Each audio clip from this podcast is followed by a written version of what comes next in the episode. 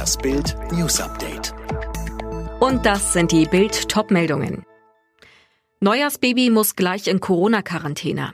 Pünktlich um 0 Uhr 37 kam das Stuttgarter Neujahrsbaby zur Welt, Mia. Auf den ersten Blick wirkt die Kleine gesund und stark.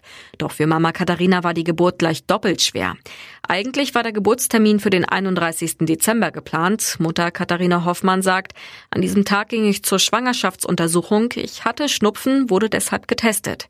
Kurz darauf das niederschmetternde Ergebnis, die Mutter von zwei Jungen hat Corona. Um kurz vor 23 Uhr hält es die kleine Mia nicht mehr aus. Bei Katharina Hoffmann setzen die Wehen ein. Familienvater Juri alarmierte den Notarzt. Ein Rettungswagen brachte die Mutter in den Kreissaal. Mia kam scheinbar gesund auf die Welt, wog 3660 Gramm. Mittlerweile wurde Mia auch auf Corona getestet. Das Ergebnis steht noch aus.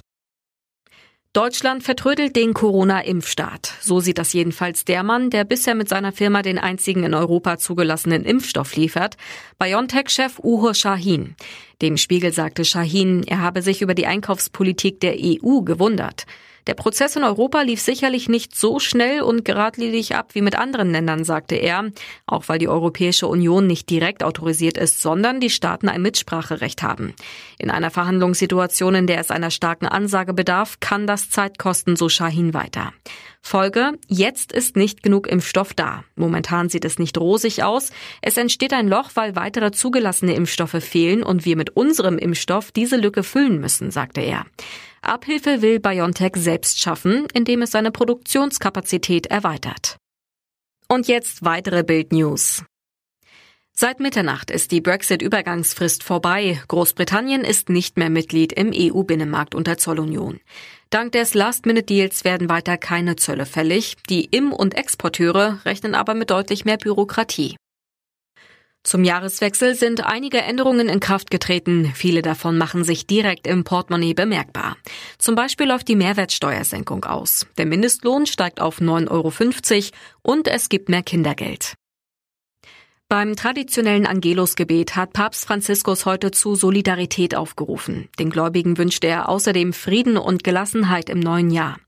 Manuel Anhut, zuletzt gab es ja Gerüchte, der Papst wäre schwer krank. Ja, der Vatikan hatte gestern bestätigt, dass der Papst an einer Ischias-Erkrankung leidet. Deswegen war er auch nicht bei den liturgischen Feiern zum Jahreswechsel dabei.